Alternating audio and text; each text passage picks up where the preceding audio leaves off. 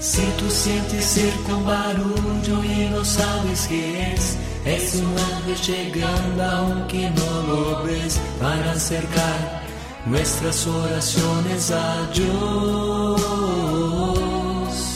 Sin más, abre el corazón y comienza a cantar. Que no hay gozo más grande que el amor celestial y los ángeles ya vienen a celebrar. Sí, vuelan los ángeles en el lugar, en medio de todos y sobre el altar, trayendo las manos llenas de bendiciones. No sé si cielo bajó, qué fue lo que pasó. Yo sé que está lleno de ángeles, sí, y que el mismo Dios está aquí. Reciban un cordial saludo. Les habla el Padre Fernando Cárdenas desde aquí, desde la parroquia Nuestra Señora de la Salud en Chocontá. Hemos venido hablando de, tomábamos como referencia, un discurso pronunciado por el entonces cardenal Carol Wojtyla, un discurso pronunciado por allá en el año de 1976 en la ciudad de Filadelfia, en los Estados Unidos, donde él decía que estamos en una batalla final, una batalla que no ha conocido antes la humanidad, una batalla entre el Evangelio y el antievangelio, entre Cristo y el anticristo. ¿Y en qué consiste esta batalla? ¿Cuál es esta batalla que damos contra el anticristo? ¿Qué hace el anticristo? ¿Quién es el anticristo? ¿Cuál es el antievangelio?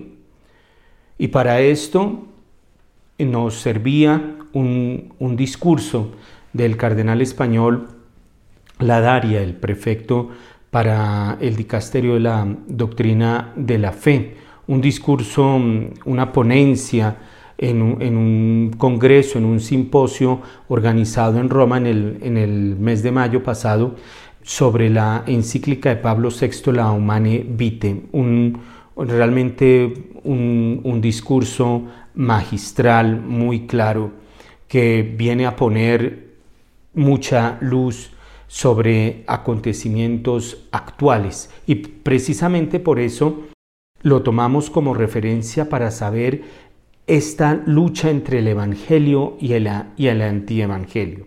Simplemente como para recordar lo que hemos dicho de muy breve manera, hay dos antropologías irreconciliables. No se pueden conciliar. No, no, no busques conciliar estas dos antropologías porque son irreconciliables. Una antropología basada en la revelación bíblica, una antropología, digámoslo así, judeocristiana, que viene a hablar del hombre como creado a imagen y semejanza de Dios. Una antropología que precisamente partiendo de ese hecho, pues viene a, ver al hombre como alma y cuerpo con una concepción teológica, porque el hombre es creado a imagen y semejanza de Dios. Por lo tanto, es una concepción teológica. Hay otra postura, otro, otra antropología que hemos llamado una antropología racionalista, que repito, no se puede conciliar con la antropología eh, revelada con la antropología judeocristiana, porque esta antropología racionalista es un reduccionismo del hombre, mientras que la antropología judeocristiana dice algo enorme, grande, que el hombre es creado a imagen y semejanza de Dios, cuerpo y alma. Esta otra antropología, por el contrario, ya no tiene esa concepción teológica del hombre. Tienes una concepción biológica. Entonces reduce la visión que se tiene sobre el hombre. Y esto, pues, a partir de postulados de, este, de esta antropología, como por ejemplo decir que el cuerpo es un mero instrumento, que con el cuerpo, eh, como es un objeto cualquiera, entonces uno puede hacer con el cuerpo lo que su voluntad, sus deseos, sus caprichos quiera. Es un reduccionismo del hombre que viene a afectar a la persona humana, porque es un principio muy importante el saber que todo lo relacionado con el cuerpo humano viene a afectar a la persona humana en su totalidad y en su capacidad de amar. ¿Por qué? Porque afecta la capacidad de entrar en comunión con los demás. Es propio del amor entrar en comunión con el otro. Por ejemplo, el, demonio, el demonio no quiere entrar en comunión con nadie. Fíjate, fíjate que uno de los efectos del pecado es el aislamiento. Por ejemplo, la pornografía. La, pornografía viene, viene, a erosionar todo. La, pornografía viene a erosionar la relación con, la pareja, la relación laboral, la relación eh, social que se tiene, porque la persona se aísla. Entonces, todo lo que se refiere al cuerpo humano viene a afectar a la persona humana en su totalidad, cuerpo y alma.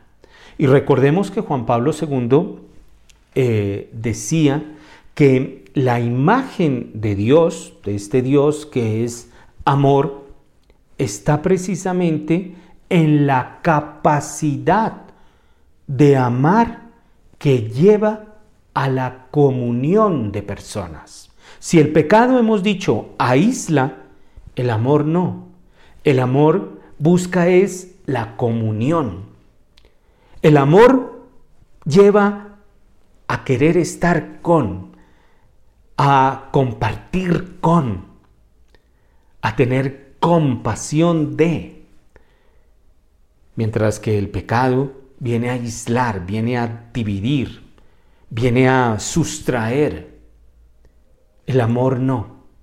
Por eso Juan Pablo II dice que esta capacidad que se, que se tiene de entrar en comunión, pues es una señal de, de, la, de la identidad de Dios, que es amor. Y Benedicto XVI ha dicho que el hombre es realmente el mismo cuando se da la unión de cuerpo y alma, porque esta antropología racionalista, reduccionista, pues viene a decir, yo no soy mi cuerpo.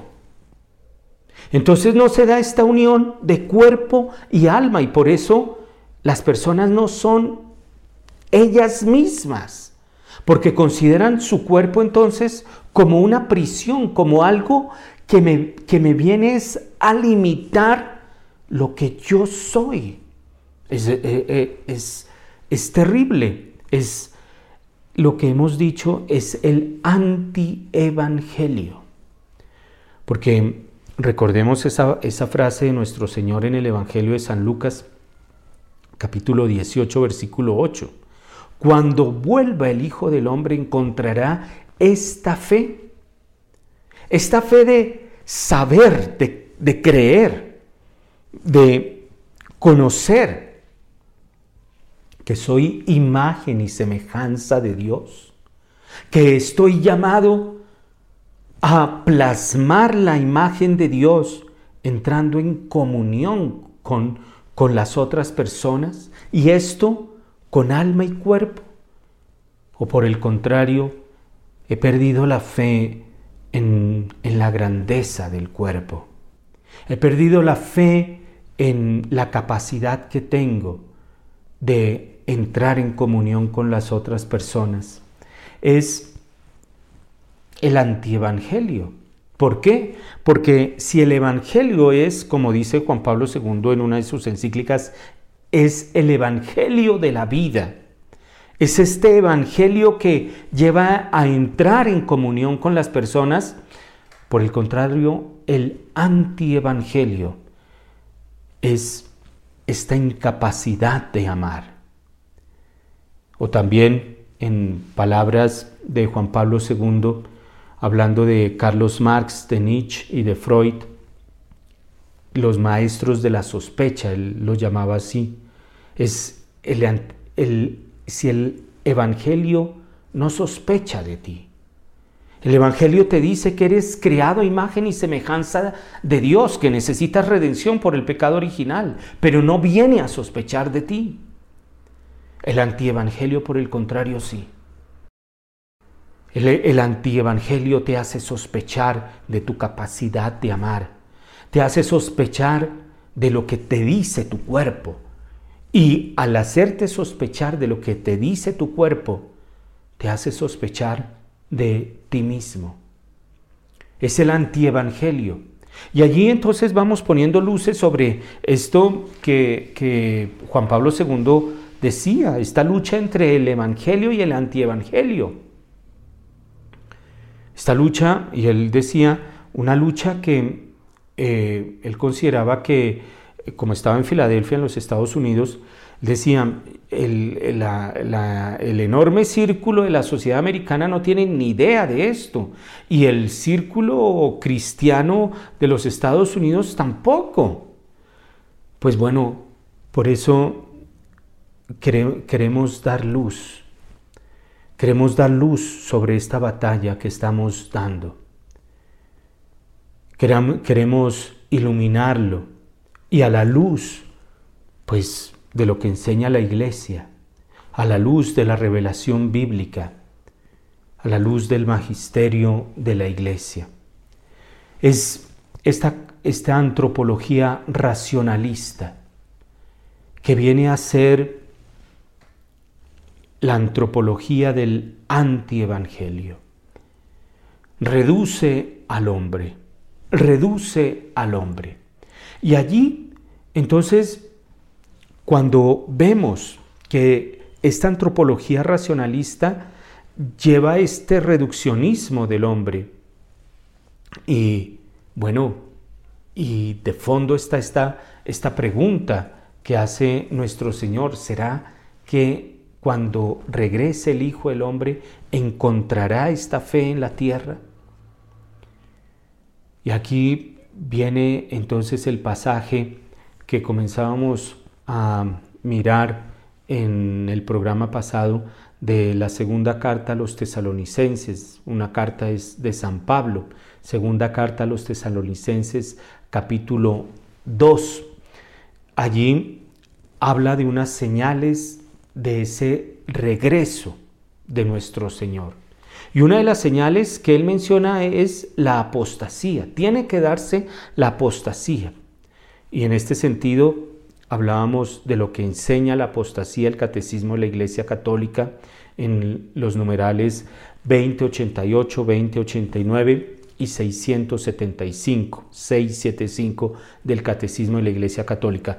Decíamos que es un pecado contra la fe cuando vuelva el Hijo del Hombre encontrará esta fe en la tierra?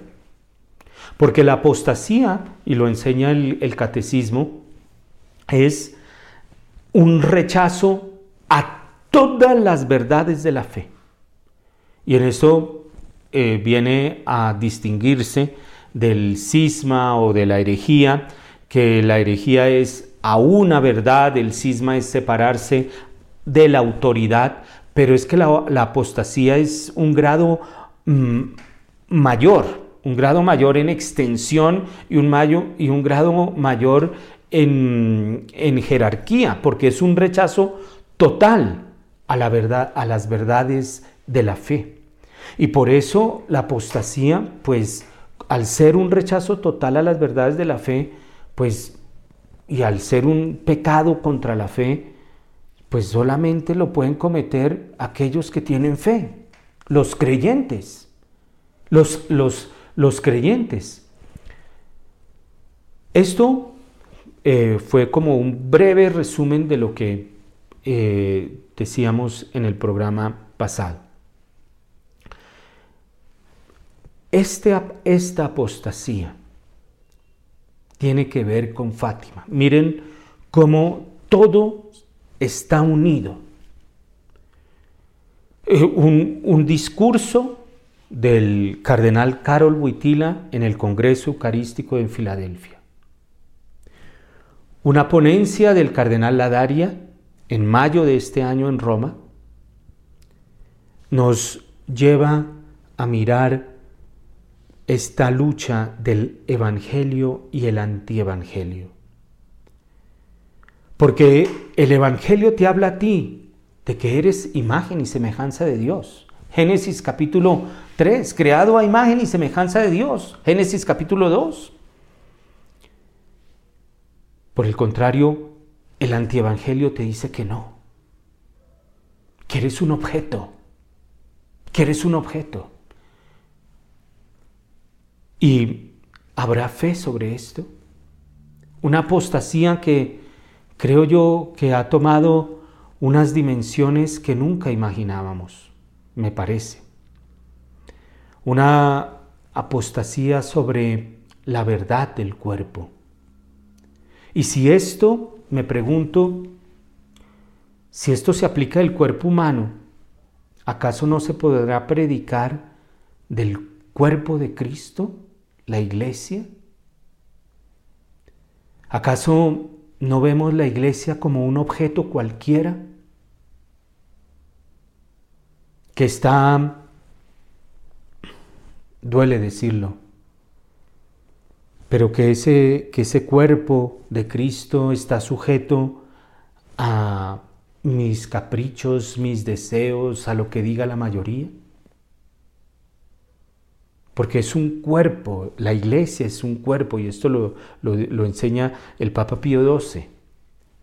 Es un cuerpo místico.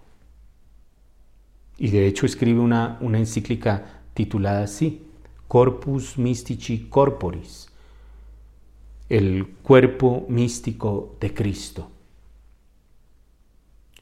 Si yo veo el cuerpo humano así, como un objeto, si esta antropología racionalista ve el cuerpo humano así, ¿acaso no se verá también así el cuerpo de Cristo que es la iglesia?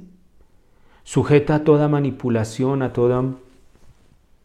a, cualquier cosa, a cualquier deseo, a cualquier capricho. Fátima, Nuestra Señora. Allá cuando aparece en, Portugal a los tres pastorcitos, a Lucía, Jacinta y Francisco.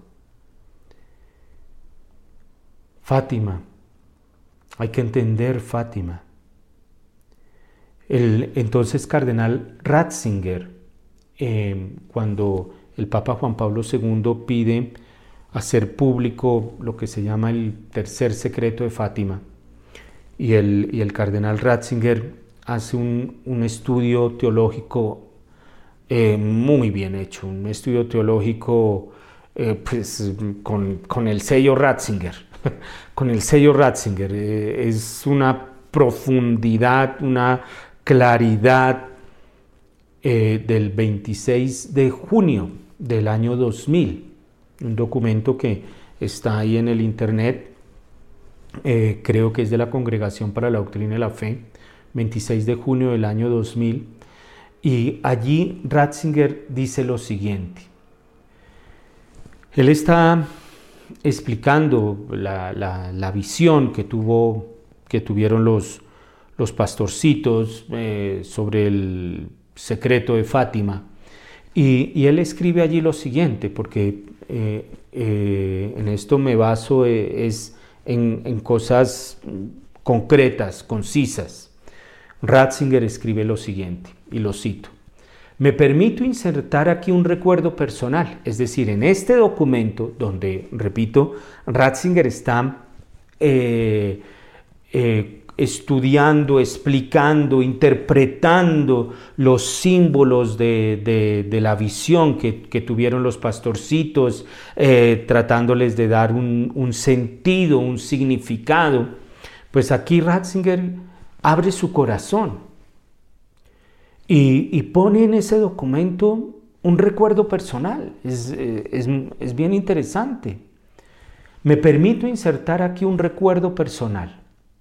En una conversación conmigo, es decir, con, con Ratzinger, Sor Lucía me dijo que le resultaba cada vez más claro que el objetivo de todas las apariciones era el de hacer crecer siempre más en la fe, en la esperanza y en la caridad.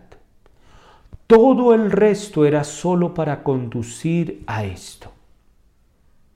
Hay veces que, claro, yo también pasé por esto, yo eh, a cuanta aparición hubo y mi padre espiritual, mi papá espiritual, el padre Fernando Umaña Montoya, pues tenía muchas luces sobre, sobre esto, aprendí mucho de él eh, uno pues conoció mucha gente pero lo importante es hacer crecer en la fe, en la esperanza y en la caridad.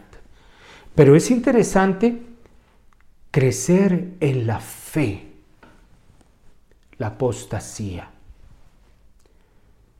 que es un pecado contra la fe. Es rechazar todo el contenido de la fe. Catecismo de la Iglesia Católica numeral 2089 y 2088. Es decir, Nuestra Señora pide que crezcamos en la fe, en la esperanza y en la caridad.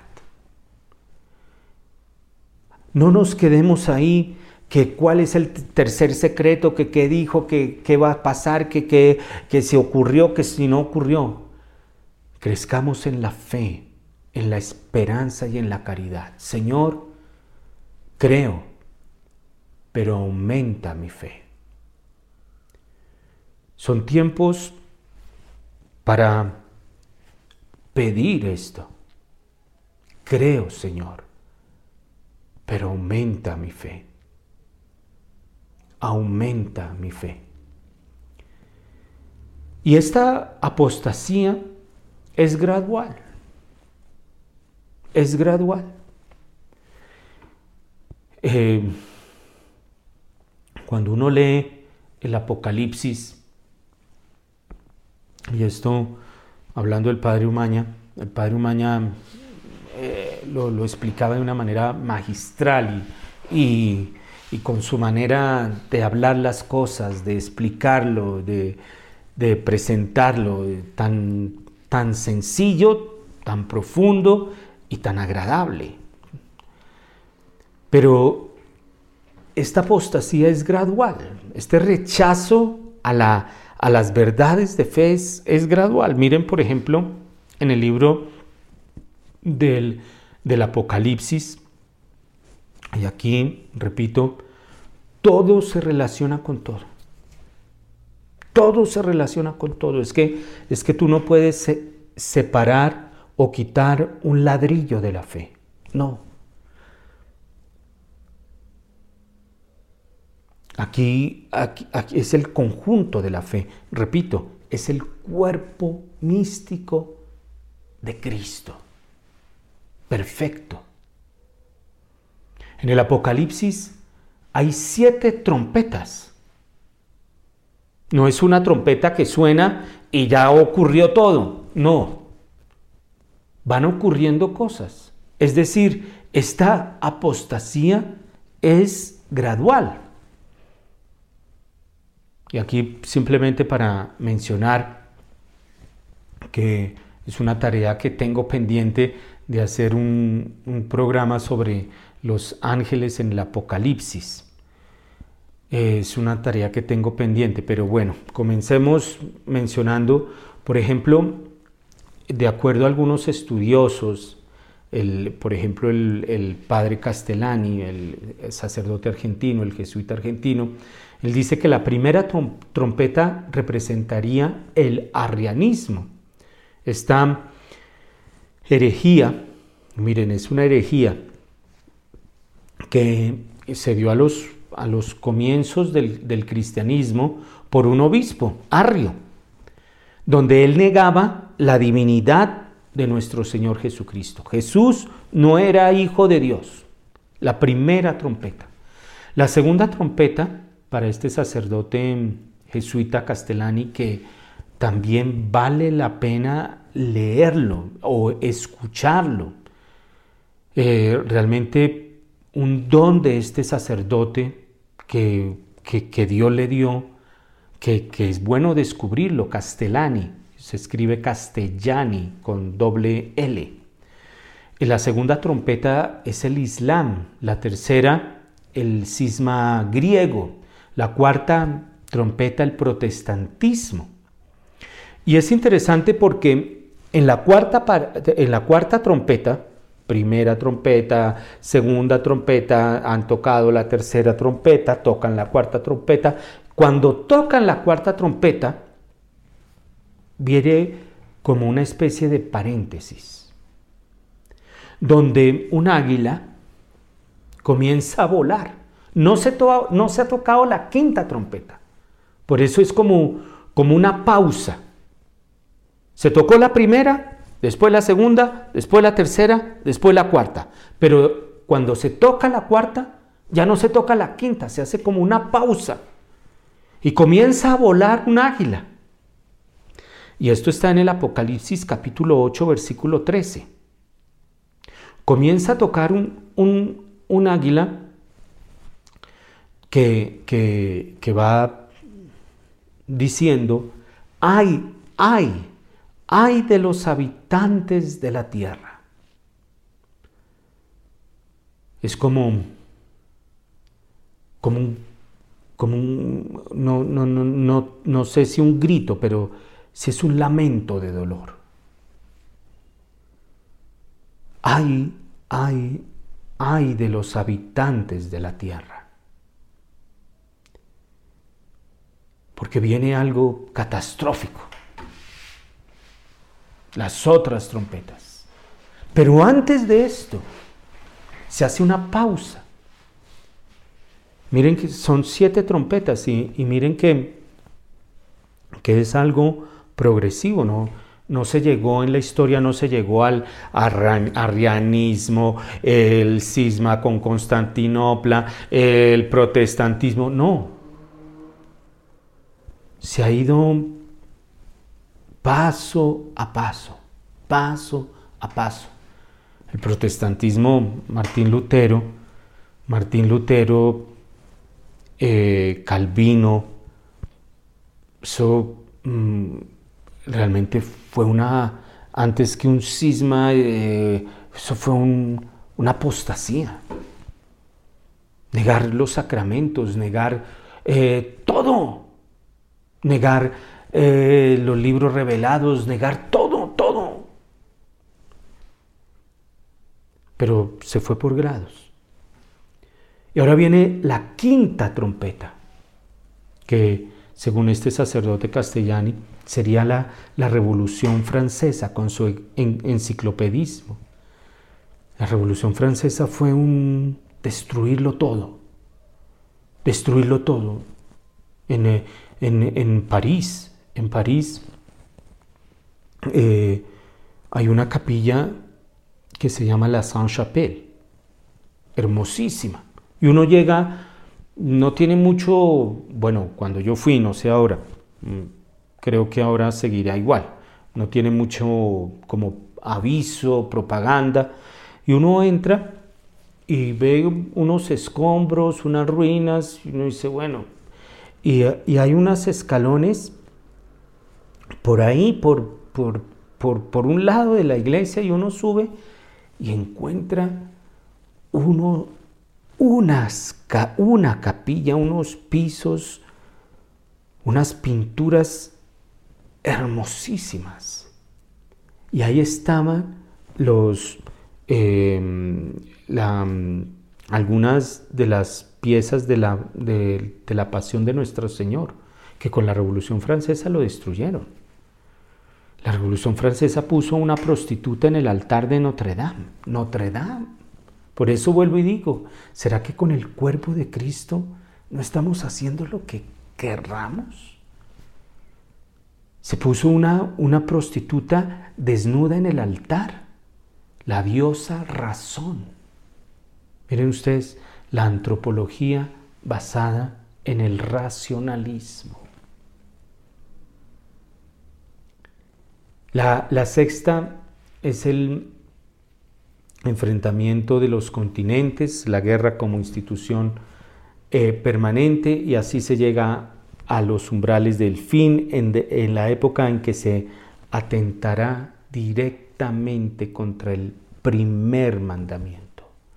El odio formal a Dios el odio frontal a Dios. El anticristo. Y, es interesante porque por la fe, por la fe, se han dado muchos mártires y, este siglo, este siglo y esta época, ¿cuántos mártires ha dado? estos, estos cristianos perseguidos en el Medio Oriente. En alguna ocasión participé de una conferencia que, que se titulaba Ellos que te enseñan sobre los cristianos perseguidos. Ellos que te enseñan. Y allí era el testimonio de un sacerdote, creo que argentino, que vivía en, en una de las ciudades perseguidas, destruidas por estos grupos eh, islamistas, Al Qaeda, no sé, y nos enseñan precisamente la defensa de la fe. Porque por la fe los mártires han entregado su vida. Por la fe familias enteras hoy día, hoy día, familias enteras abandonan su hogar antes de renegar de su fe. El cristianismo eh, en el termómetro de persecución, ese termómetro cada vez va, va aumentando y va aumentando y va aumentando. Lo tenemos aquí a la vuelta de la esquina en Nicaragua. Ese régimen, yo no sé cuántos sacerdotes, religiosas, comunidades ha expulsado, cerrado universidades católicas. ¿Por qué? ¿Por qué? Y, no digamos aquí en, Colombia. Creo que ocupamos los, estamos entre los primeros 40 lugares, entre el 30 y el 40. Estamos ahí cada vez ganando más puestos en persecución religiosa. México, sacerdotes asesinados por el, por el crimen organizado. ¿Por qué? El odio feroz contra Dios, contra su iglesia, contra el Evangelio. La lucha entre el Evangelio y el antievangelio. Ya regresamos, volvemos después de este corte musical.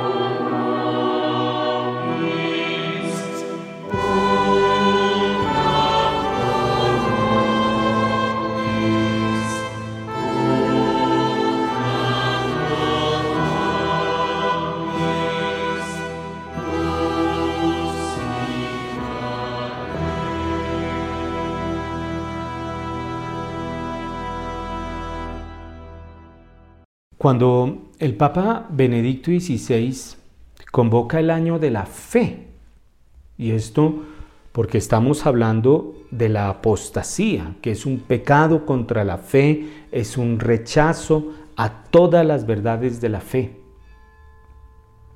Y cuando lo convoca en Porta Fidei, la puerta de la fe, en el numeral 13, él habla de los mártires.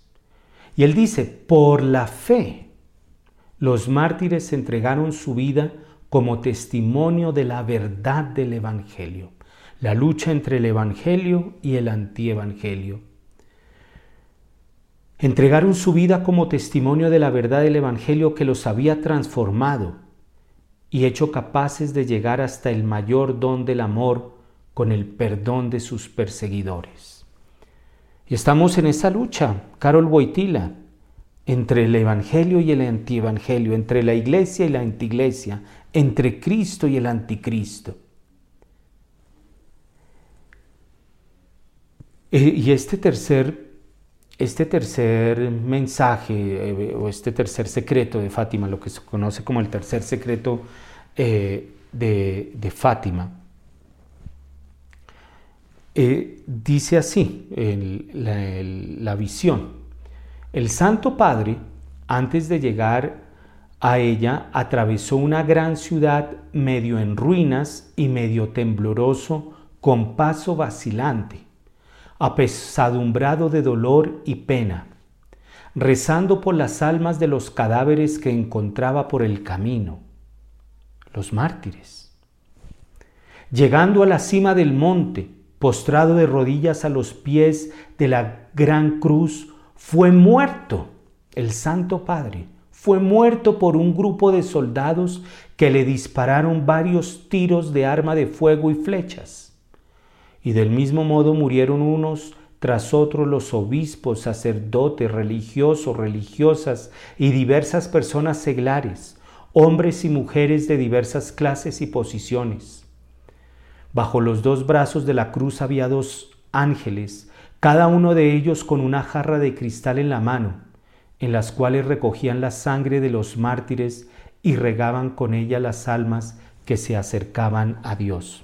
Es esto lo que escribe Lucía acerca de, de, este, de este secreto.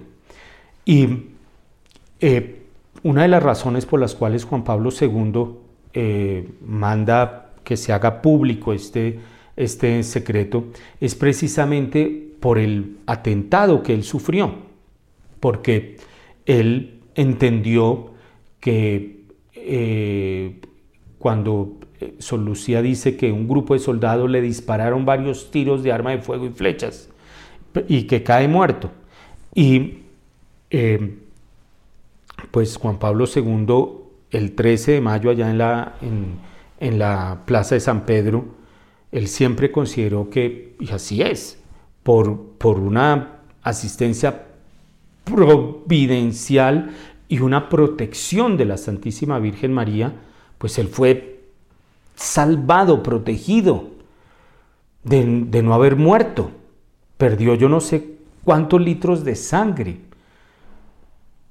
fue algo, eh, y esto lo narra mm, eh, su biógrafo, eh, ahora se me olvidó, el biógrafo de, Juan Pablo II. Él, narra todo este episodio. Juan Pablo II tuvo una colostomía, en fin, fue muy difícil y Juan Pablo II ve, entiende que este atentado estaba relacionado con Fátima y después él va a ir a Fátima y allí en la, corona de Nuestra Señora, él incrusta, y allí se puede ver, la bala con la cual este turco Ali Akka pues lo quiso matar, quiso matar a Juan Pablo II. Y esa fue, fue una de las razones por las cuales Juan Pablo II pidió que se revelara, que se hiciera público este tercer secreto. Pero aparecen eh, un grupo de, almas de los cadáveres que encontraba por el camino. Obispos, sacerdotes, religiosos, religiosas y diversas personas seglares, hombres y mujeres de diversas clases y posiciones. Y hoy día el martirio, el martirio está en todo lado. Repetía, en Nicaragua, en México, en Colombia, en los países eh, extremistas y en, digámoslo así, y en los países extremistas de cuello blanco, porque así como hay ladrones de cuello blanco, así también hay países extremistas de cuello blanco. En Inglaterra, en Inglaterra, rezar mentalmente y va a la cárcel. Si reza uno mentalmente frente a una clínica abortista. Esto es una persecución. Ya los obispos en los Estados Unidos, bajo la administración Obama, habían denunciado. Esta administración, la de Obama, la de Barack Obama, Premio Nobel de Paz, nos quiere encerrar en las sacristías. El martirio. El martirio. Ese, ese martirio que Juan Pablo II en la encíclica El esplendor de la verdad, Veritatis Splendor, en el número 92, allá ustedes lo, lo pueden leer, Veritatis Splendor numeral 92, dice, en el martirio, como confirmación de la inviolabilidad del orden moral, el martirio es una confirmación de la inviolabilidad del orden moral. Santo Tomás Moro, cuando Enrique VIII quería que le firmara ahí su divorcio, Santo Tomás Moro dijo no. Y fue enviado preso a la Torre de Londres y guillotinado el martirio como confirmación de la inviolabilidad del orden moral. En él, en él resplandece la santidad de la ley de Dios y a la vez la intangibilidad de la dignidad personal del hombre, creado a imagen y semejanza de Dios. ¡Qué maravilla! ¿Cómo se une todo con todo?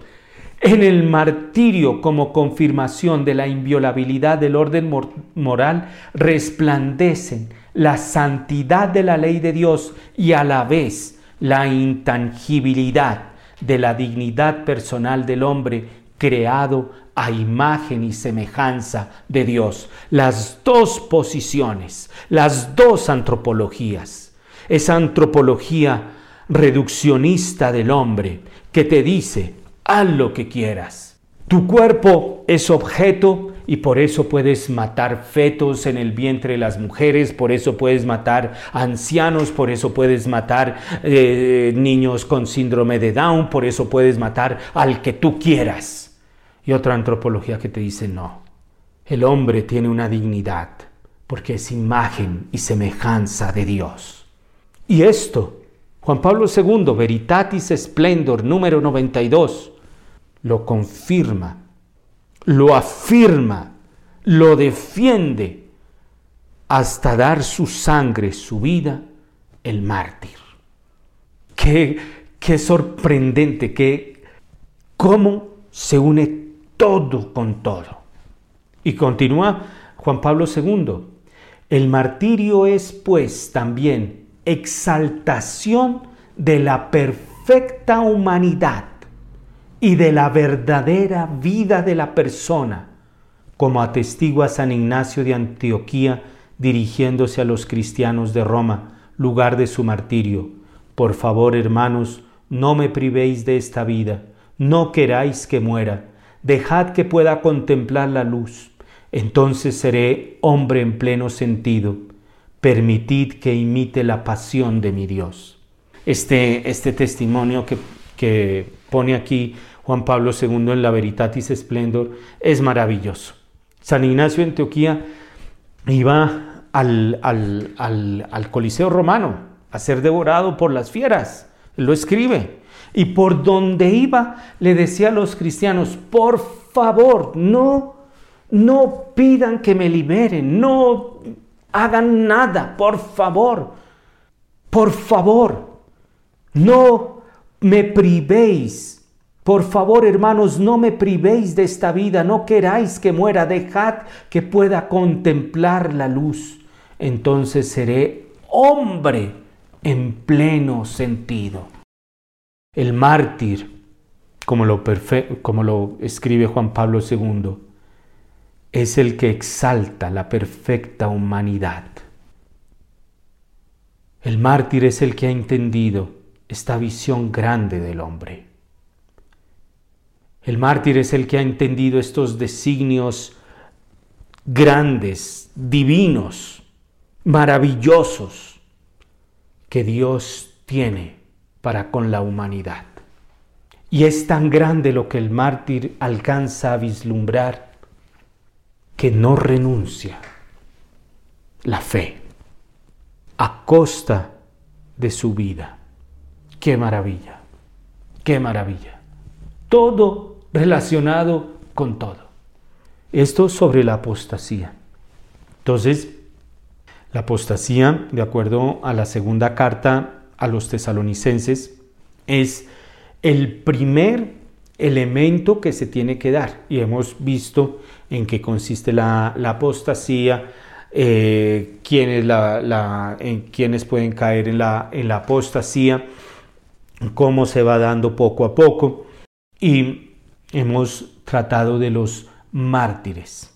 Y eh, estos mártires que dan su vida precisamente por esta fe, este evangelio de la vida.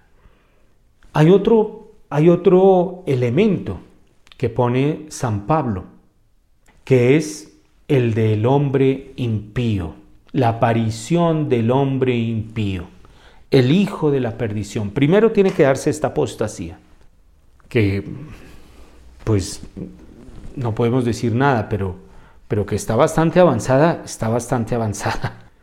El hombre impío, el hijo de la perdición, dice San Pablo, tiene que manifestarse.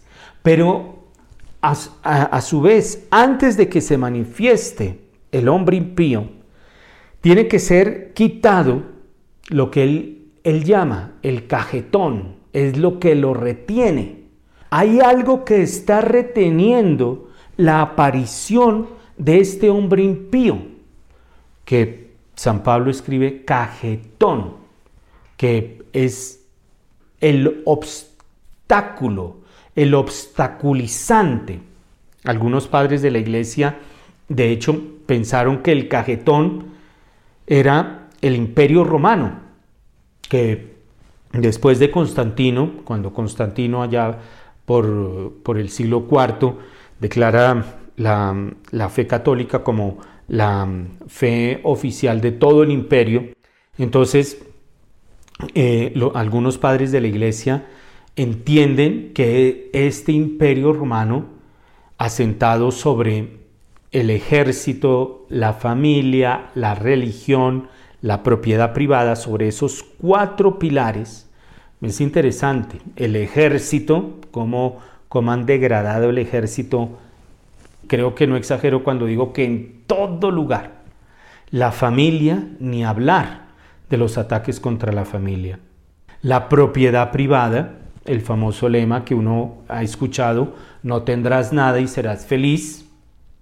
Y la religión. Interesante. Entonces algunos padres de la, iglesia entendían que, que el cajetón, esto que obstaculiza, que es como un freno, es como un muro de contención al, al, hijo de la perdición, al hombre impío, como lo llama San Pablo en la carta a los tesalonicenses, sería el imperio romano basado en estos cuatro pilares.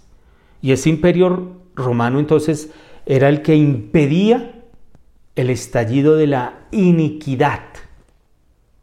Y el obstaculizante había, digámoslo así, el, el imperio romano, pero además estaba la persona que obstaculizaba, que era el emperador. Este, este cajetón, este obstaculizante, pues en la historia, y esto lo dice San Agustín, eh, yo ya dediqué algunos programas a hablar sobre esto, sobre los ángeles en la ciudad de Dios, un tratado que se considera como el primer tratado de teología de la historia, hermosísimo, de San Agustín. Allí está la famosa frase, dos amores construyeron dos ciudades. El amor a Dios hasta el olvido de sí mismo construyó la ciudad de Dios. Y el amor a sí mismo hasta el desprecio de Dios construyó la ciudad del mundo. Y es la aparición entonces, si es el Evangelio, pues la ciudad de Dios, donde está el Evangelio.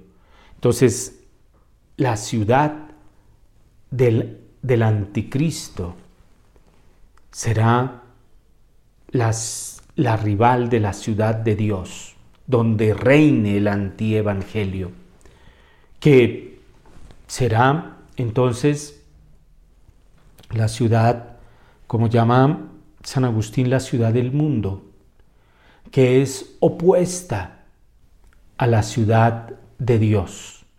Y es interesante porque San Agustín dice que ambas ciudades, sea la ciudad de Dios, sea la ciudad del mundo, se construye por hombres, ¿sí?